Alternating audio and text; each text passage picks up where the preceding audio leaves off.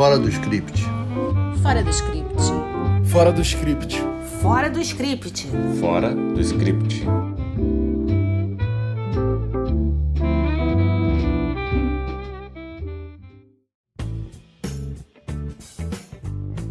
Olá! Estamos de volta com o nosso podcast Fora do Script e nesse quinto episódio vamos falar de obras documentais do audiovisual que estão em cartaz na Netflix.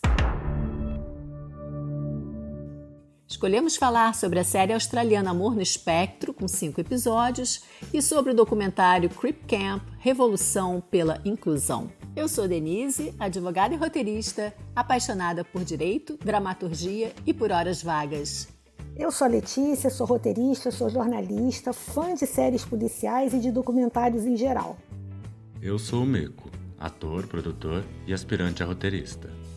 E eu sou a Renata, jornalista e roteirista, apaixonada por cinema argentino e europeu. A ideia de juntar uma série e um filme documentais no podcast partiu da abordagem de um tema muito delicado que os dois produtos apresentam. Eles tratam do cotidiano de pessoas especiais a partir da adolescência. E a gente está falando aqui daquilo que todos nós passamos, né? A busca pelo primeiro amor, o trabalho, a interação, os amigos. Na série Amor no Espectro, os jovens estão em busca desse primeiro amor. E eu vou dizer a vocês, é impossível não se lembrar em como foi difícil para cada um de nós. Isso não tem absolutamente nada a ver com o fato de os personagens terem transtornos do espectro autista. Em Crip Camp, o tema é outro: é o ativismo, a luta por uma sociedade melhor. Os personagens são jovens com diversos tipos de necessidades especiais que se uniram e foram à luta e mudaram a maneira como a sociedade americana encara essas situações, criando um reflexo no mundo todo. Ao se defrontar com a intimidade dessas pessoas e a forma como elas lidam com as suas adversidades, não há como não se ganhar conhecimento e com isso se criar empatia. Eu aprendi muito sobre os autistas porque realmente não conhecia muita coisa. Amor no Espectro tem o formato de reality show e retrata a busca de jovens no espectro autista por um parceiro ou uma parceira. Estão em busca de um relacionamento amoroso e, como qualquer jovem, tem todo tipo de dificuldades. Algumas triviais, outras mais complexas pela condição deles, mas todas típicas de jovens em busca do primeiro amor. Essa série retrata a busca, mas retrata também o encontro, porque é um casal formado e muito feliz. Creep Camp é um documentário de 1 hora e 48 minutos sobre uma colônia de férias, um acampamento para jovens com deficiências físicas que começou a funcionar no estado de Nova York em 1951 e foi fechado em 1977. Nos anos 60, naquele espírito libertador da época, Festival de Woodstock, filosofia hippie, o lugar deu origem a um movimento social pela inclusão dos deficientes. Isso que existe hoje no Brasil mais recentemente, de calçadas, escolas, prédios públicos adaptados para deficientes nos Estados Unidos aconteceu no fim dos anos 70, em decorrência de muita luta, que teve como líder uma jovem deficiente por paralisia infantil muito articulada e muito aguerrida. Essa jovem, Judy Hellman, anos depois veio a trabalhar no governo Obama como consultora para assuntos ligados à deficiência física e é uma das produtoras do filme junto com o casal Obama, que são os produtores executivos. Se não bastasse, Creep Camp está pré-indicado para concorrer ao Oscar de 2021 na categoria documentários.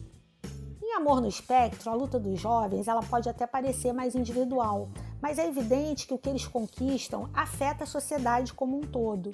Eles contam com a ajuda dos pais para conseguir levar uma vida convencional, ou seja, trabalhar, estudar, sair à noite, dançar, namorar, casar, se for o caso pode parecer pequeno diante de tudo que os jovens de Creep Camp conquistaram, mas para quem tem um transtorno do espectro autista, essa independência ela é fundamental. Em Creep Camp se vê a luta por travar uma luta. Porque a forma como ela aconteceu foi a mesma da luta pela igualdade de gêneros, da luta antirracista, naquele modelão norte-americano com marchas, ocupações, pressões sobre políticos, etc mas com toda a dificuldade que as limitações físicas impunham a eles, os deficientes. Não foi pouca coisa. E se não bastasse toda essa primeira luta, há uma fala da Judy que a aprofunda. Querem que fiquemos gratos porque agora temos banheiros adaptados e podemos frequentar escolas, mas o que queremos de verdade é participar da sociedade como qualquer cidadão. Em termos narrativos, a série e o filme são bem diferentes. A série, como a Denise já explicou, é um reality. Então, ao longo dos cinco episódios, você vai acompanhar os personagens, digamos assim, cumprindo tarefas e passando etapas. É legal a gente observar que Amor no Espectro ele segue uma tendência do audiovisual que foi batizada como feel good. É um espírito de entender que a vida tem drama, como todos nós sabemos, mas ela vale a pena ser vivida. Então, óbvio, tem final feliz e mais não digo para não dar spoiler. É verdade, Letícia. Em Amor no Espectro, ficou claro que a produção manipulou a narrativa da série que tem a narração em off, além de entrevistas naquele formato bem tradicional que a gente já está acostumado, né? Já a Creep Camp tem uma alternância aí né, dos modos expositivo, participativo e observativo. Mas o que eu curti mesmo foi a abertura do documentário. Creep Camp, ele é mais arrebatador nesse aspecto, porque ele acompanha seus personagens por seis, quase sete décadas. Você vê aqueles adolescentes lá atrás e você vai ver hoje eles adultos, realizados e realizadores. Falando sobre produção, Creep Camp é abundante em imagens de arquivo. É uma história que já estava super documentada e que, por sua importância, tinha que ser contada no audiovisual para alcançar o grande público. Aparentemente, a estrutura do Creep Camp é mais careta. Só que eles brincam muito com os tempos narrativos. Então eles te levam para o passado, lá no acampamento, aí te levam para um outro tempo no passado, que é a época dos protestos e as dificuldades que eles enfrentaram, e você vem para o presente, onde você vai ver o que aconteceu com essas pessoas. É evidente que você, pela mistura ali dos três tempos e pelo que vai acontecendo, você imagina como é que vai ser esse grande finale. É previsível, ok, mas é emocionante. Pode preparar o leicinho porque vai ter chororô. Tem uma coisa que a série e o documentário tem de bom são os personagens. Tem histórias ótimas ali e não são só de superação, mas de pessoas que realmente fizeram a diferença. É, eu fiquei impressionada como que alguns encaram a vida, lidando com foras amorosos de uma forma muito madura. É, não tem como não se apaixonar e ficar torcendo por ele, sabe? É, em Amor no Espectro, o Michael e o Mark têm um excesso de fofura que às vezes dá vontade de pegar no colo. E o Tom, gente, que é todo trabalhado no amor, que ama até mesmo a cobra que a namorada dele cria. Em Creep Camp, como não se divertir com os campistas, Renata, quando eles começam a descobrir suas vidas sexuais no acampamento e todos pegam chato?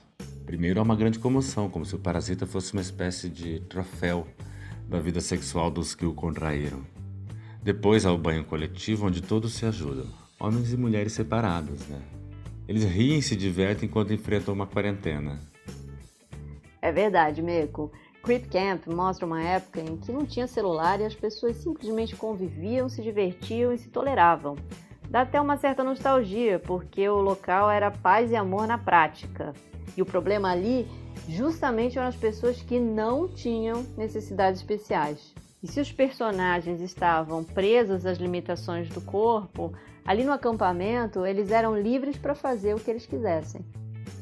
O comentário de um dos campistas me chamou a atenção. Ele não quis participar do banho coletivo e nem ser ajudado na tarefa de se higienizar.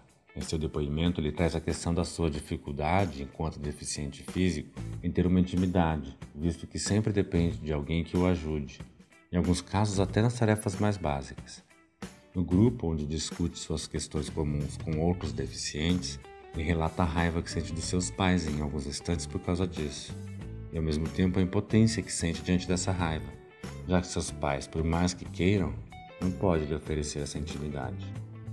O filme também mostra como uma ideia simples muda o mundo. A partir do momento que um grupo de jovens se reuniu num acampamento de férias e conversou, debateu sobre as suas condições, eles se sentiram fortes para mudar o mundo. E foi exatamente isso que eles fizeram. Dali saíram muitos ativistas que dobraram dois governos, o Nixon e o Carter, e que conseguiram que os Estados Unidos criassem um pacote de leis para esses jovens, para as pessoas especiais em geral, terem mais direitos. O que é mais impressionante de tudo é quando você descobre que muitos desses jovens, quando chegaram ao acampamento, sequer tinham direito de frequentar uma escola. Me emocionou muito ver os pais desses jovens impressionados com o progresso que seus filhos fizeram e o quanto trabalham para não protegê-los demais. Alguns deles têm outra deficiência além do autismo, problemas de audição, problema motor, e passaram muitos anos também sem ter um diagnóstico do autismo. Muitas vezes o que sentimos é uma emoção positiva, como quando uma mãe fala: toda família devia ter o Michael. A mensagem é que toda a família de Michael aprende com ele e nós, espectadores, com todos eles. São pessoas que têm uma condição especial, mas tudo o que querem é aquilo que todo mundo quer: ser feliz. A velha e sempre presente luta pela felicidade. A mensagem que Creep Camp deixa é que os personagens estavam cansados mesmo de ser cidadãos de segunda classe, né, entre aspas. Eles sabiam fazer e, mais do que isso, sabiam sustentar protestos. Eu gostaria de destacar uma fala da personagem da sua chará, Denise, quando ela diz: Você pode aprovar uma lei, mas até você mudar as atitudes da sociedade, a lei pouco significará. Isso me lembra um pequeno vídeo que vi ano passado no World Economic Forum sobre como estavam passando as pessoas deficientes na quarentena, em que uma jovem cega diz: Eu não entendo porque a sociedade se importa tanto com o que não tenho quando eu tenho tanto a oferecer. Acho que as duas séries jogam você na eterna luta entre o copo meio cheio e o copo meio vazio. Isso fica claro em uma das personagens de Creep Camp, uma jornalista que depois de formada sofre um acidente e fica paraplégica. O Meco passou por uma experiência recentemente depois de sofrer uma fratura muito extensa na perna, fazer cirurgia, colocar placas e ficar com dificuldades para andar. Há uma grande comoção social à sua volta quando você ainda é um acidentado. Todos te ajudam, te dão lugar no ônibus, procuram te deixar o mais confortável possível. Depois que tudo cicatriza e as pessoas à sua volta percebem que você vai carregar sequelas aparentes do seu acidente para sempre, passam a te chamar mais dos eventos sociais.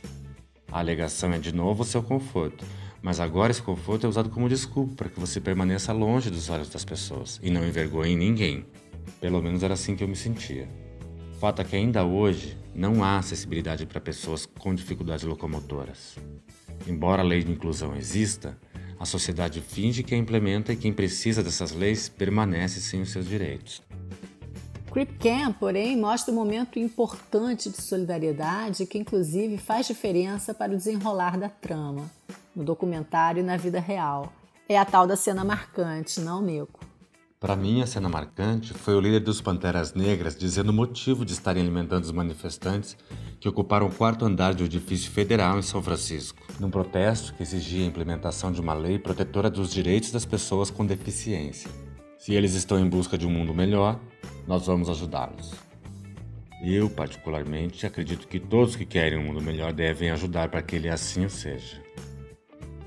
Saindo da luta global para o cotidiano da vida 2, a cena marcante de Amor no Espectro, na opinião da Denise, também passa pelo mesmo lugar.